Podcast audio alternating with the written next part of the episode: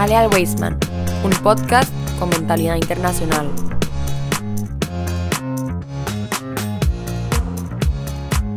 Muy buenas comunidad Weisman, reciban un cordial saludo nuevamente de su servidor, el profesor Junior Aguirre, junto al More Rashi Zamora, que hoy grabamos nuevamente un podcast de Toraldía en Jale al un podcast con mentalidad internacional. More, ¿qué tal? ¿Cómo estás? Todo bien, gracias a Dios, profe, ¿usted? Todo bien, una semanita pasada por agua, ¿verdad? Y, y fría, de esas que te gustan. Sí, me gusta el frío. Eh, sí, como un poco a veces la lluvia, pero me gusta el frío. A mí me comparto con vos, este, yo que soy de Punta Arenas, pese a que soy del puerto, eh, ya tenemos temperaturas de 36 grados todos los días con sensación, sen- sí, sensación térmica de 44 sin ser exagerado. Eh, la gente piensa que a uno le gusta el calor y le gusta no nadie allá no es que no es que nos guste o estemos acostumbrados lo padecemos ya no nos queda de otra. Y cuando hay frío este es como un bálsamo. Entonces eh, al haberme venido a vivir yo acá fue una, una bendición. Recuerdo que cuando uno siendo de Punta Arenas venir a San José es como muy random es como cada no sé venís a San José dos veces al año Es una oca- ocasión especial. Sí, exactamente. Eh, Y de hecho es una ocasión especial porque uno se viste, se muda, el día antes pones la ropa a la par, lo que te vas a poner. Es, una, es como si fueras, no sé, a un viaje súper especial, a pesar de que venís aquí a, a un banco o a una oficina a pelearte con algún funcionario. Es un día especial y lo rematas con una visita a algún mall o una cuestión de esas, ¿verdad? Esto que solo los que son de Punta Arenas me podrían entender. Pero el punto es que el frío para esos viajes es como, eh, este, decía hace un momento, un bálsamo y ahora que vivo acá es una bendición. Pese a ello, yo duermo todos los días con ventilador. O sea, así esté muy frío, yo prendo el ventilador porque me hace falta. No sé, no sé. Yo creo que a veces tiene que ver con el sonido. Como toda mi vida, obviamente en Punta Arenas se necesitaba ventilador o abanico, como le llaman también. Este, necesito escuchar ahí el, el- el- el- aparato esté dando vueltas. Pero bueno, se preguntarán la gente, ¿qué hace un rabino y un profesor hablando del abanico? Pero es que tuvimos una, una, una semana pasada por agua, More. Sí, 100%, 100%. Pero bueno, eh, eh, de, de estas cosas que pasan en, en Costa Rica, que ya deberíamos todos estar acostumbrados, así como con los temblores, los terremotos y demás, ya es como un aguacero todas las tardes de que yo tengo uso de razón. More, esta, esta semana, bueno, primero que todo, Shabbat Shalom a nuestros oyentes, ¿verdad? Correcto, Shabbat Shalom a todos. Este, esta semana vamos a terminar ya el libro de Shemot, se dice en hebreo Correcto. que es el, en español sería el Éxodo, que narra, entre otras cosas, la salida del pueblo de Israel de Egipto y sus vicisitudes y aventuras, como leímos la semana pasada, que estuvo una, una para mí, una de las parashá más, eh, más intensas y más interesantes, junto con otras que compartimos, aquella de este, la circuncisión de un pueblo que se iba a convertir y que al final era una trampa. Hay mucho, y te decía aquella vez, inclusive esta última de que estuvimos compartiendo de, de, de Aarón, que fue cómplice en todo este tema, ¿verdad? De la construcción, que da para un, un guion de Netflix, porque de verdad que a veces como uno lo lee nada más como un texto, pero si al final lo empiezas a comentar y le das vuelta a los acontecimientos en tu mente, son, son situaciones bastante particulares, ¿verdad? Sí, todas con una enseñanza muy, pero muy importante. Algo práctico y algo tal vez tan no práctico, pero bastante llamativo. Terminamos Sh- Shemot y empezamos con, ¿cómo se dice en hebreo? Levítico. Baikra. Va, no, me quedo con Levítico, definitivamente. Luego aquí me voy a hacer un enredo.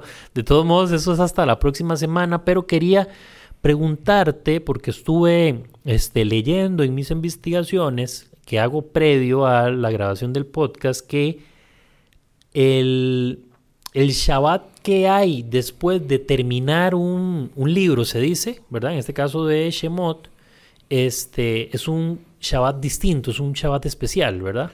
Correcto. Este Shabbat, el Shabbat cuando se lee la última parasha del libro, por ejemplo, este Shabbat se llama Shabbat Hazak. Hazak significa fuerza. Porque cuando se termina de leer el libro se dice una frase que es Hazak, Hazak, venís Hazek. Sean fuertes, sean fuertes y nos fortaleceremos. Eso lo lee el Baal Kore, que ese se llama la persona que lee la Torah. Entonces, él lo dice en voz alta y toda la sinagoga lo repite. Entonces, estos Shabbatot son especiales porque dan esa fuerza a la persona para continuar. Cuando terminamos un libro, no es que lo terminamos listo, siguiente, no. Nos fortalecemos de lo que aprendimos y nos da fuerza para seguir con el siguiente. Ahora, este Shabbat en particular tiene una doble especialidad, porque también es Shabbat Mevarjim. Eso significa que bendecimos el próximo mes.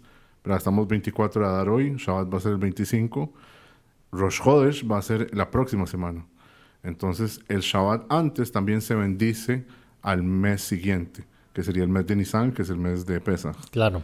Entonces, este Shabbat tiene es muy, muy, pero muy especial. No se hace más nada, cuando digo no se hace más nada distinto, me refiero a si, aparte de esto que acabas de mencionar, en cuanto a hacerlo en casa y en familia, es básicamente lo mismo, lo tradicional, por decirlo así. Bueno, cada quien tiene costumbres diferentes. Por ejemplo, eh, Shabbat Mevarjim, el Shabbat este cuando se bendice el mes, hay una costumbre en varias comunidades de leer todo el libro de Salmos antes de que empiece el rezo. Entonces el rezo empieza, qué sé yo, a las 10 de la mañana, la gente se levanta a 8 de la mañana, todos dicen todo el libro de Salmos. Ahora, si hay gente que no lo puede hacer, que es demasiado para tal vez alguien, entonces hay gente que se lo divide. Es bastante, estamos hablando de 150 capítulos o más. Correcto. 150, ¿verdad? Entonces, si alguien no puede terminar, lo puede dividir con otra gente. Por ejemplo, varias familias. Entonces, nosotros decimos el libro 1, ustedes el libro 2, y así lo terminan en conjunto. Y también en las, en las comunidades hasídicas se hace lo que nosotros llamamos fabrengen, que es que se, la gente se reúne y en la comida se dicen diferentes cosas sobre Torah en especial y se dura más la comida. Se dice un ah. poco de Lehaim también. Ok, importantísimo es el Lehaim ahí, ¿verdad? Brindis, copa en alto, por supuesto, cómo no. 24 eh, de Adar del 5783, estamos hoy compartiendo entonces. Vamos a compartir dos parashot bastante, digo yo que particulares porque son como una especie de, entre comillas, repetición de misbot que ya se habían dado anteriormente, ¿verdad? Así de Rashi. Correcto. Que son la parasha de Bayakel, que es una de ellas, y Pecudé. ¿Las dije bien? Pecudé, sí. Ok, voy cada, cada, cada podcast mejoro mi, un, poco, un poco mi hebreo, ¿verdad? Este, y me surge una primera pregunta. Traigo varias interrogantes a partir de la, de la lectura porque, bueno, eh, no, no vamos a repetir y hacer las mismas preguntas que hicimos anteriormente, porque de eso van estas dos parashot. La primera es por qué hay dos parashot juntas. Ok, entonces nosotros tenemos todas las parashot que tenemos que leer, pero no todos los Shabbat nos da chance para leer una parasha. ¿Qué significa eso? Si una fiesta cae en Shabbat, se lee la lectura de Torah de esa fiesta. Por ejemplo, nos va a pasar con algunas de las fiestas que vienen, como con Pesach, este, nos va a pasar que si cae un Shabbat, se corre la parasha esa semana y se pasa para la siguiente semana. Entonces mm. nosotros tenemos que empezar en lo que se llama Simchat Torah, la fiesta de Simchat Torah se empieza la lectura de Torah y se termina en Simchat Torah. Y uno lo acomoda a ver cómo se pueda. Hay ciertas parashot, ya se sabe cuáles son, que, que se leen juntas. Bayakel y Pekudei es una de esas. Por ejemplo, el próximo año no creo que pase porque el próximo año es año bisiesto y agregamos un mes más, que es el otro mes de Adar. Entonces vamos a tener cuatro semanas o tal vez cinco semanas más de chance para leerlas. Entonces en esos años usualmente se separan, pero este año no tocó así, entonces por eso leemos las dos juntas, Vayaquel y Pecudí. Claro, el que nos está escuchando se debe preguntar, porque la fiesta de Sinjat Torah es cuando termina ya la lectura. Termina Sukkot, no, verás, tú, termina Sukkot, y la fiesta que sigue es Simchat Torah, que es cuando se celebra con la Torah, que se baila con la Torah. Ese ahí es cuando se empieza la lectura de la Torah y se termina en esa misma fiesta. Ok, es, es como el fin de la lectura. Ok, entonces por eso decía, nuestros escuchas se deben preguntar, bueno, y entonces se, eh, viene la fiesta de Simchat Torah y se acaba eh, Torah al día, porque ya, buena teoría, nos faltan algunas, ¿verdad? Este, ya compartimos las, todas las para allá, ¿verdad? Pero no se la crean, no se van a librar tan fácil de nosotros. Por ahí ya tenemos algunos planes para tener unos programas semanales o bisemanales sobre temas interesantes que tal vez no abordamos porque hablamos de las parashá, de las parashot, perdón, pero este que sabemos que son, no vamos a decir polémicos, sino que tienen mucho contenido. Entonces, ya cuando pase esa fiesta y empecemos nuevamente Torah al día, pues vamos a ir, vamos a ir desgranándolo. Otra pregunta, Rashi, es por qué, vamos a ver, ya, vamos a leer dos juntas, eso ya queda claro, pero entonces, ¿por qué se repiten otra vez? ¿Por qué no hay algo distinto? ¿Por qué hay un, yo lo veo como una insistencia a, lo que ya estaba, por decirlo así, ordenado? No sé si es un punto de vista que no es el correcto, pero contanos, ¿por qué se repite de nuevo las misbot, las ordenanzas, etcétera? Ok, hay un par de, puntos en relación a esto. El primero es que hay una cosa que se llama Javibus. Javibus es como qué tanto yo quiero algo.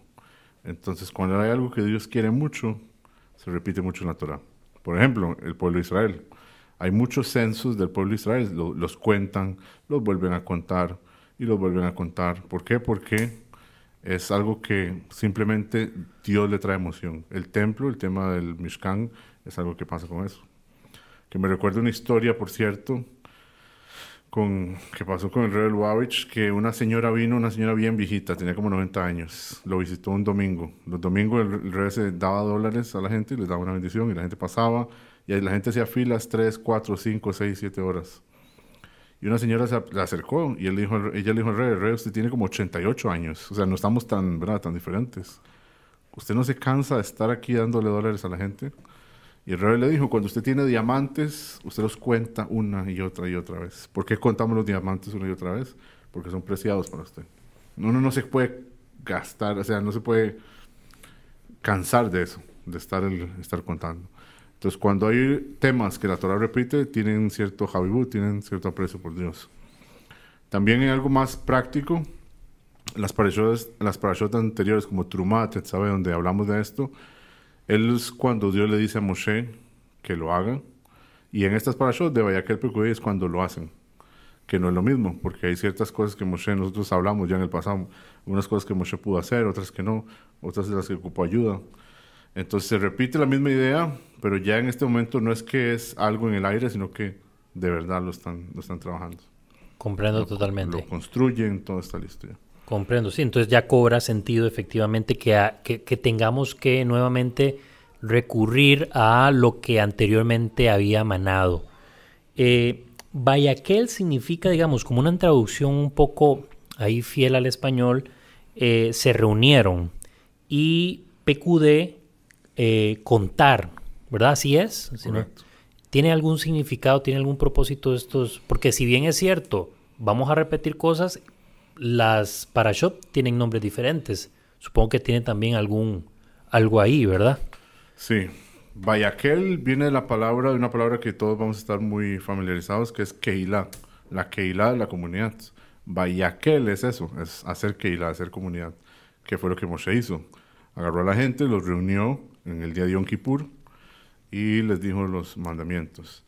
Y después está Pecudei, que Pecudei es hacer un censo. Los empezaron a contar en relación al censo. Una de las enseñanzas que sacamos del nombre de las parashot es que todos tenemos los dos aspectos. Hay un aspecto que tenemos que vernos a nosotros mismos como parte de una comunidad. El Pirkei dice, y es muy claro, que la persona no debería alejarse de la comunidad. Uno siempre tiene que estar cerca de la comunidad, no alejarse. Entonces hay un aspecto donde todos somos uno, literalmente no me veo yo como un individuo, pero PQD nos enseña también y nos menciona esta idea de que no, yo también soy un individuo. Entonces tengo que tener esa mentalidad de los dos. Número uno, a Jabat de Israel, que es el amor al prójimo, somos todos juntos, pero no se me puede olvidar tampoco mis propias características, que fue algo que hablamos la paracha pasada, en el claro, exactamente. Sobre los talentos de uno, las cosas que uno puede traer a la mesa todo ese tipo de cosas uno debería aportarlos. Por supuesto, total y completamente de acuerdo con vos.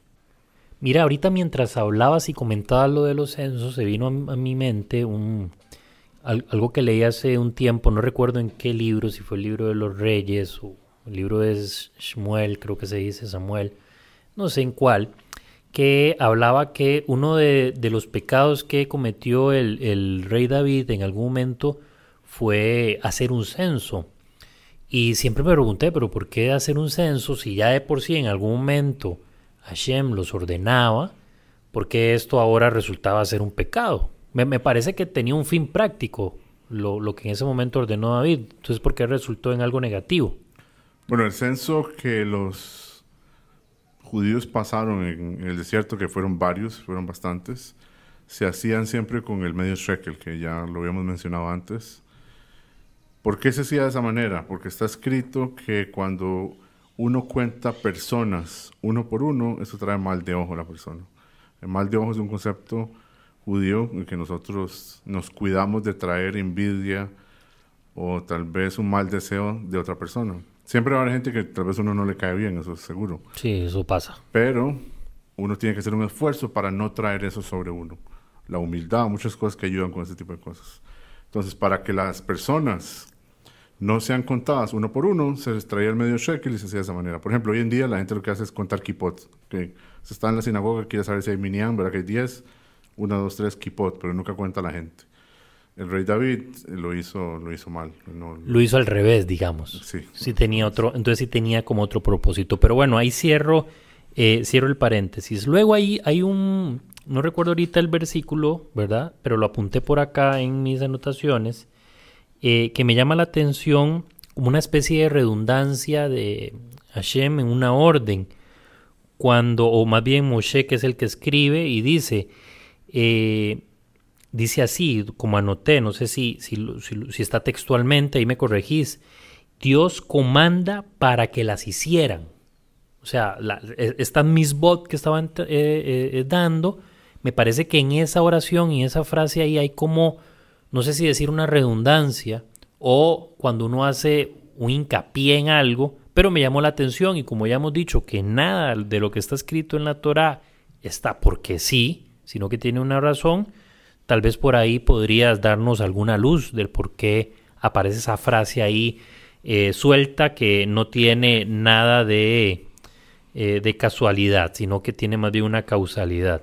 Sí, eso es en el primer versículo allá cuando dice que ellos se reunieron y les dieron las mitzvot, la, en hebreo dice la azototan para que las hagan.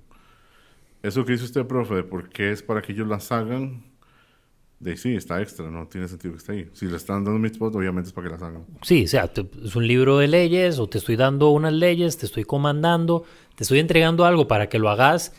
Es, no tendría como mucho sentido decir, mira, aquí está esto para, porque ya se entiende. Correcto. Entonces, una de las respuestas que hay en relación a eso, y es algo muy práctico, especialmente para todos nosotros, es que Bayaquel, como dijimos ahora, significa que ellos se congregaron, ¿cierto? Todos los judíos se congregaron. Cuando judíos se congregan, empiezan a salir ideas. Empiezan a salir ideas muy bonitas, y la gente piensa hacer esto, piensa hacer lo otro. Muchas veces la gente se sienta a resolver el mundo, pero no hacen nada. y eso nos pasa, ¿verdad? Y eso pasa que uno tiene un montón de ideas y, se tira aquella parafernalia y uno dice, mira, este hombre, si le dieran la presidencia de los Estados Unidos de Norteamérica en tres días, como dijo Trump, no sé, estamos hablando de la Torah y ahora voy a salir con Trump, pero es que me hizo mucha gracia un video que vi hace poco, ahora como él se está nuevamente lanzando en su carrera presidencial, decía, hablando de un montón de cosas, es que este hombre es un genio, es un genio en unas y a veces eh, una persona que parece que le falta este, un poco de, retención en otras, viene y dice, ah, y la guerra entre Rusia y Ucrania, en cinco minutos, yo llego a la presidencia y en cinco minutos lo soluciono porque me llevo muy bien con Putin y me llevo bien con, este, ah, ya se me olvidó el nombre del presidente de, de Ucrania, que son muy buenos amigos y entonces que en cinco minutos la guerra se acababa. Increíble, o sea, con qué facilidad a veces, y, justo verdad lo que están mencionando, a veces nosotros nos llenamos la boca de un montón de cosas que, que según nosotros podemos resolver y, demás, ¿verdad? Que creo que por ahí va lo que mencionás. Sí, esa es la idea, que Bayaquel se, todos se congregaron, empezaron a ideas, les dieron mitzvot, la azototan, pero tienen que hacerlas, no pueden reunirse y hacer, ok, voy a hacer esto. Muchas veces cuando uno está inspirado, uno dice, ah, sí, no, mañana empiezo hacer tal y tal cosa y voy a empezar a hacer esto y lo otro. Pero, y es algo bueno, por lo menos ahí está el feeling, por lo menos se ve el corazón de la persona que está bien, por lo menos en la dirección correcta. Pero no hay que olvidarse la soto de hacerlas. Al final del día usted tiene que hacerlas. Claro, pasar de las palabras a los hechos, como decimos popularmente. Eh, pero bueno, continuando entonces, también hay otro elemento que ahí me llama la atención y es que eh, en la Torá, ahí mismo en lo que estábamos leyendo en las parashot, en las parashot, perdón, dice que se hará trabajo en lugar de y tú trabajarás. Porque eso, por, o sea, ¿por qué la orden se da desde ese ámbito y no desde este que te estoy mencionando en segundo lugar, verdad? Porque se hará trabajo en lugar, por ejemplo, y tú trabajarás. Ok. Hay una historia sobre unas cosas que se llaman galoches. Es una palabra, si la quiere aprender, profe, en Yiddish. Galoches. Galoches. Es un tipo de botitas que usaban la gente en Europa por el invierno, los galoches. Entonces había una historia de un señor que empezó un negocio de galoches y le empezó a ir súper, pero súper bien. Y la persona tenía mucho éxito y hacía plata y le iba muy bien. De pronto fue a visitar a, a su rebe, a su rabino, y el rabino le preguntó, ¿usted por qué tiene la cabeza metida en los galoches? Y él dijo, ¿cómo que yo tengo la cabeza metida en los galoches? Así, sí, usted toda su cabeza lo único que piensa todo el día es sobre los galoches. No piensa en su familia, no piensa en Torah, no piensa en Hashem. Le está yendo muy bien, excelente, que Dios lo bendiga y se lo triplique. Pero no puede tener la cabeza metida en los galoches. Cuando el pasuk dice, tasemelaja, que el trabajo se hará, significa que la cabeza de uno tiene que estar metida en, el, en la Torah. El trabajo, todo lo que usted trabaja el día a día, eso Dios le va a ayudar, no se preocupe. La persona a veces está preocupada sobre tengo que pagar el recibo de no sé qué y pagarle a no sé quién y no tiene capacidad para hacer otras cosas. El trabajo es sumamente importante. Y la Torah lo dice, seis días hay que trabajar. Se hará trabajo, pero usted tiene que estar metido y usted tiene que proveer por su familia. Es muy, pero muy importante. Pero que su cabeza y toda su vida esté metida en eso, no se debería. Por eso dice, el trabajo se hará. O sea, es como una obligación. Estoy obligado a trabajar y lo hago. Pero mi cabeza, mi vida, tiene que estar metida en mi familia, en la Torah, en el servicio a Dios. No puede estar metido en eso. Por eso no dice ustedes harán trabajo. Dios no lo está diciendo directamente a la persona. Esa es su vida ahora. Su vida ahora es, si usted es leñador, cortar leña todo el día. O si usted es doctor, estar curando gente. No. Esa es su habilidad, eso es lo que se tiene muy bien. Aplíquela, úselo. Pero su mente no puede estar sumergida en eso todo el día. Usted tiene que saber cortar con el trabajo, decir, ok, esto es para Dios y esto es lo que se llama en hebreo la parnasa, que es eh, lo que nosotros traemos a la casa, el income, todo lo que sería el salario y todo eso. es muy importante, pero la persona siempre tiene que saber hacer ese corte, que este es el trabajo y esta es mi vida, esto es lo que en realidad a mí me importa. Claro, creo que ese es un gran... Creo que el mensaje coyuntural, yo siempre me aventuro a decir cosas. Y yo creo que el mensaje coyuntural, después de escucharte en esta reflexión, Rashi, de estas parashot, creo que es ese. Eh, y hago autocrítica y yo sé que nuestros oyentes fieles que nos reportan siempre sintonía, este, también lo hacen, deberían hacerlo y creo que estoy seguro que lo harán. Y es pensar que en primer lugar siempre, en muchas ocasiones siempre tenemos otras cosas que tenemos que pagar deudas, que tenemos que ir al trabajo, que tenemos que cumplir y como bien lo acabas de decir, hay que hacerlo. Pero Dios en primer lugar, Dios ante todo, Dios enfrente de todo, no, no por que practica verdad el, judaísmo, este, no por eh, tener esas preocupaciones vamos a descuidar nuestra, digámosle entre comillas, comunión, digamos, ¿verdad? Nuestro sentir con, eh, con la Torah, con las misbot, y con Hashem, ¿verdad? Creo que es una gran, gran, gran reflexión.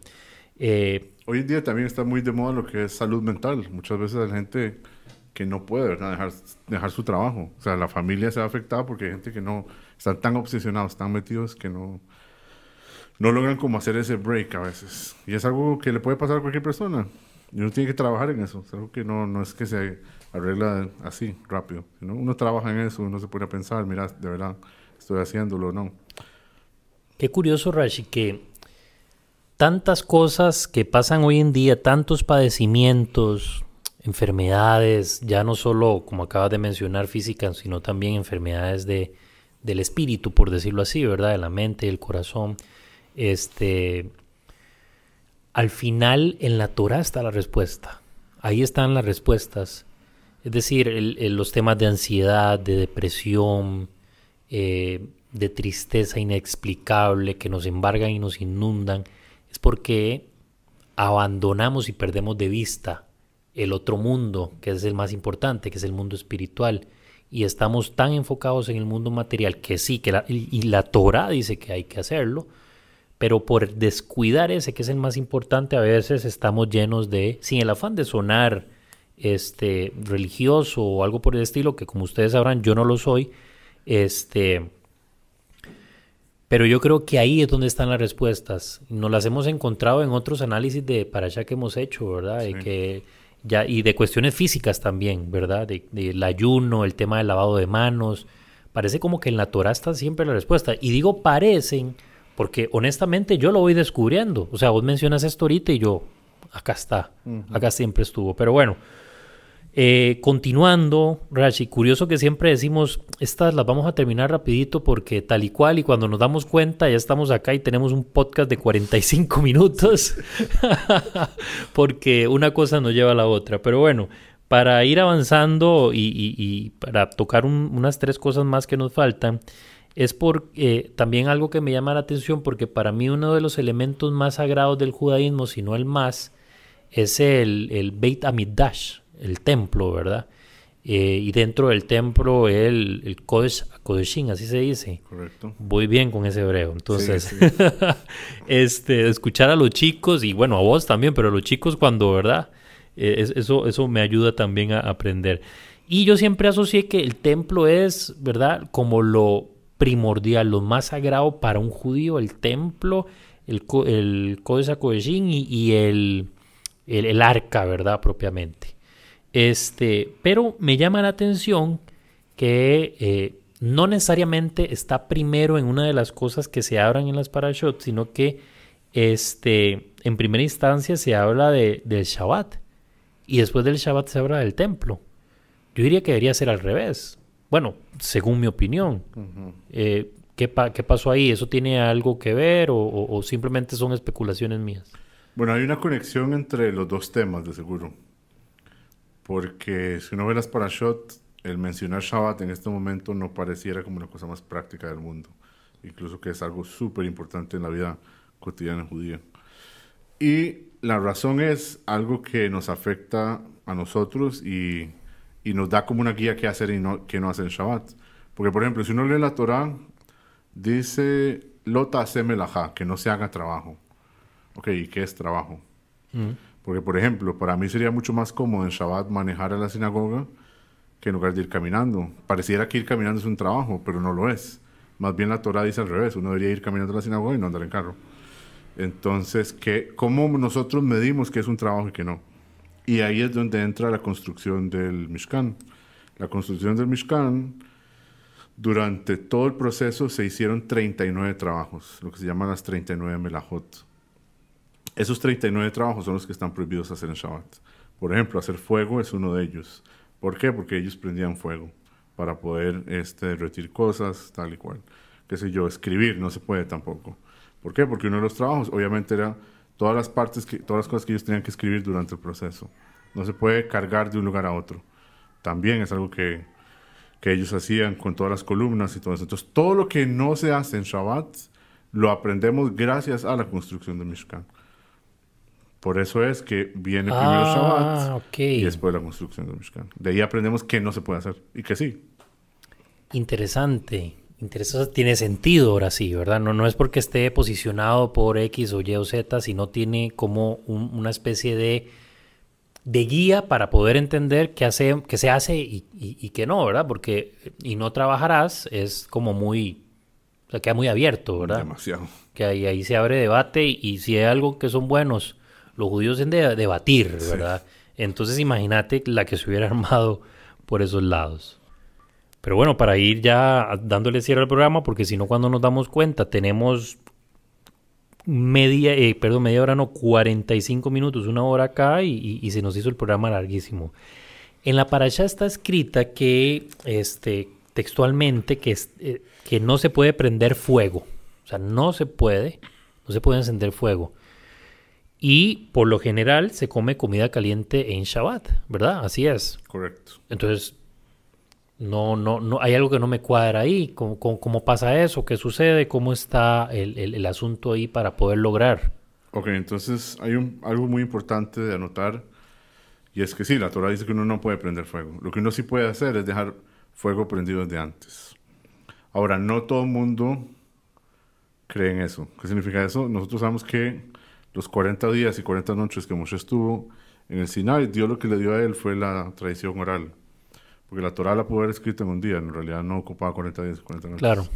Pero las explicaciones de cómo se hacía cada cosa, eso sí, duraba bastante.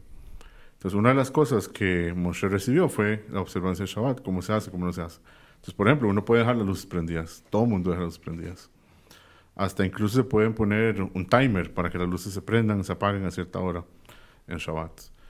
Lo que no se puede hacer es Antes de que luz entre Shabbat. Antes de que entre el Shabbat, 100%. Usted puede poner el timer para que se la apaguen, para, ir- para no pagar tanto. Yo una vez estuve en un hotel que el ascensor eh, estaba como en automático. O sea, no- uno no tenía que apretarlo ni nada, simplemente vos estabas en el séptimo piso. Eso sí, tenías que tener paciencia porque paraba en el sexto, se abría, se cerraba y así sucesivamente hasta llegar al lobby. Sí, eso es un tema que deberíamos tener- eh, hablar alguna vez, porque sí, hay, hay varios ascensores que funcionan así, no todos son kosher. No todos de esos uno se puede montar. Mm, Porque si la persona pone más peso, aumenta energía, gasta más energía. exacto. Lo mismo, por ejemplo, si alguien me dice, mira, yo le doy ride en mi carro, no tiene usted que pagarme ni nada. ¿Por qué no puedo montarme yo un carro si simplemente... No estoy haciendo nada, yo no estoy tocando nada de electricidad, nada, no estoy haciendo nada. ¿Cuál es el problema? Que la, gasta más gasolina, por culpa mía. Cada vez que apretan el acelerador se gasta más gasolina. Ah, y ahí hay una Sí, transformación. hay sí, una transformación, ahí hay un problema. Claro, exactamente. Pero volviendo al tema este de la comida, entonces sí, la gente deja en sus cocinas todo preparado. Ahora, esto es una pregunta muy importante porque había un grupo de personas dentro del pueblo de Israel que desafortunadamente ellos no creían en la tradición oral. Ellos dijeron, no, las cosas son como Moshe las dijo en la Torá y listo. Entonces, por ejemplo, ellos no prendían nada antes de Shabbat para dejar durante Shabbat. Entonces, las luces no. Ellos pasaban eh, Shabbat en oscuridad. Se llamaba, en hebreo se llaman los tzedoikim, los saduceos. Entonces, Por todas supuesto. estas tradiciones de ellos eran en contra de lo que nosotros creemos. Hay grupos actualmente, Rashi, de pues, grupos, digamos, dentro del judaísmo que no creen en el Talmud ni en nada más que no sea la Torá. Uno de estos, que puede resultar polémico, son los samaritanos, que se llaman, y que es allá en Israel. Ellos solo es en la Torá escrita, nada más. Y posiblemente estos hayan sido igual, o son iguales, porque todavía ese grupo, vamos a ver, es que realmente se le llama secta, lo que pasa es que ahora la palabra secta está como un poco, ¿verdad? Eh, este, manoseada y se puede entender mal, Sí. ¿verdad? Uno dice, "Ah, es que es una secta y la gente se imagina que aquellos si hacen prácticas vudú y quién sabe qué otra cosa más, pero vamos a llamarle grupos para, para no caer como en ese, eh, inducir a la gente sin querer a ese, a ese error. Y los saduceos, como bien mencionas, era uno de, esos, de esas agrupaciones que estaba en constan- constante disputa con este la, la fuente oficial, ¿verdad? Por decirlo de alguna manera. Otro grupo similar a estos fueron los que surgen después de la destrucción del segundo templo, que son los cristianos, los actuales católicos, testigos y todo lo demás, que surgen de una raíz del judaísmo, pero como yo siempre le digo a veces a la gente, es un grupo que se salió de control, ¿verdad? Total y completamente. Este, al igual que, digamos, el tema que de, de los saduceos. Lo que pasa es que el- el- los cristianos salieron para otro lado literalmente y se construyeron otro mundo, otro universo, otras leyes. Tienen un Nuevo Testamento, por Sí. ejemplo. Por eso es que nosotros comemos comida caliente en Shabbat a propósito. Sea, hay una mitzvah de comer en la Torah eh, comida caliente, no. Pero los rabinos instauraron que para mostrar que nosotros estamos en contra 100% de esto, de eso de dejar las luces apagadas y todo, se come comida caliente. Entonces se deja... Hay una comida muy popular que se llama cholent, o el chunt, le dicen acá en Costa Rica. Eso es una comida que lo que tiene eh, la manera como se hace es carne y frijoles y todo y se deja en una olla de cocimiento lento y eso se deja cocinando durante el Shabbat y entre más lo deje uno más rico sabe. Entonces, entre más rece usted y hace el kiddush más tarde, más rico va a saber el cholet. Sí, sí. ¿Eso qué es? ¿Como de qué está hecho? ¿Qué Eso es? tiene frijoles, cebada, carne, papas, le dejan los huesos para que sepa bien rico y, y la verdad que va a saber bastante bien. Hay hambre. muchas, muchas recetas. Hay recetas con ketchup, sin ketchup, con mostaza, sin mostaza. Ya hoy en día todo el mundo tiene su propia receta. Sí, Hay gente sí. que le echa hasta hot dogs, y- y- carne molida. Y es, y es la original. Sí, es la original. y la que ellos tienen es la original, es la que, la, la- Pero- la que está escrita en la Torah. Pero y así es como lo, como, lo, como lo manejan. Pero siempre nosotros dejamos la comida caliente por eso. Para Mm. mostrar que vamos 100% en contra de estas personas. Y yo estaría con ustedes porque comida fría, ah, no sé, está, está duro. Ah, sí, a mí me gusta comer frío. A mí Ajá. me cuesta. Sí, la pizza fría o pedazo de pollo frito frío, qué rico. No, no puedo. Yo ahí sí que no comulgo con vos porque que va, todo, todo mejor, este, al menos a temperatura ambiente. Pero bueno, este, Rashi, creo que las dudas que tenía y que sé que nuestros lectores, pues de pronto también, este, por acá las estuvimos hablando, las estuvimos compartiendo. No sé si tenés algo más que agregar a lo que estuvimos conversando hoy. No, eh, eh, este Shabbat, de verdad, tener en mente este Shabbat es muy, muy, pero muy especial. Es un Shabbat que se puede lograr mucho a nivel espiritual. Shabbat que trae ese Hazak, esa, ese poder que nos da, y Shabbat Mevarjim. Siempre que se bendice el próximo mes es un Shabbat muy especial. Y en la sinagoga, cuando uno va y lo hacen, se hace un rezo especial que incluye todas las cosas que pueden pasar durante el mes, tanto como por ejemplo la salud de la persona, como si me equivoqué y ocupo que Dios me perdone, que a veces tal vez Dios no quiera perdonarme, eso se pide en ese momento. Es un rezo muy, pero muy especial. Bueno, entonces hacemos una cordial invitación a todos nuestros escuchas que están escuchando, valga la redundancia, este programa el día viernes, eh, tempranito por la mañana, que aprovechen esta ventana, por decirlo así, de oportunidad que este, eh, se ofrece, por decirlo de alguna manera, en este, en este contexto de, de Shabbat. Rashi, muchas gracias, como siempre. Ya la otra semana empezamos con un, un libro nuevo, muy emocionado. Te decía ahora que este libro de Levítico es uno de los que más me gustan. Quiero hablar, aprovechando de que es el libro de Levítico, ya lo hablaremos sobre la tribu de Leví, porque ellos, etcétera, etcétera, ¿verdad? Este, y demás. Y bueno, agradecerte nuevamente el esfuerzo, que estés acá con nosotros. Nuestros escuchas están muy agradecidos. Recibimos eh, en ocasiones preguntas sobre dudas, se las brindamos y creo que todos estamos aprendiendo y, estamos cumpliendo aquí una misbot esa del Tikkun Olam, ¿verdad? De hacer un mundo mejor, hablar y compartir con personas que no necesariamente son judías sobre valores del judaísmo, no con el objetivo de que alguien se haga judío, sino de que tenga un valor, como decís vos, a través de las enseñanzas que vos brindas aquí muy amablemente, creo que es algo muy importante. Bueno, con mucho gusto, sí, es, todos, todos aprendemos, porque yo también, la verdad, muchas preguntas que la gente manda, muchas preguntas que usted tiene, profe, también, tengo que ir a buscarlas y ver cómo, cómo contestar y todo eso, yo creo que todos crecemos de esto mucho. Es una, es una oportunidad muy buena. Claro, es un ganar y ganar. Y bueno, también muchas gracias a ustedes, estimados oyentes. Les enviamos un cordial saludo. Les recuerdo que el, en- si buscan en nuestra carpeta ahí en Spotify, en Apple Podcast y demás, ayer jueves se publicó un programa nuevo de creativos de Halal Weisman, donde están conversando el club de Ricudín junto a Sebas y eh, Galit y también a Combane, ambas chicas, una de séptimo, otra de sexto, que estuvieron compartiendo acá sus experiencias. Les agradecemos su cordial acompañamiento, les enviamos un gran abrazo y Shabbat Shalom para todos. Que estén muy bien.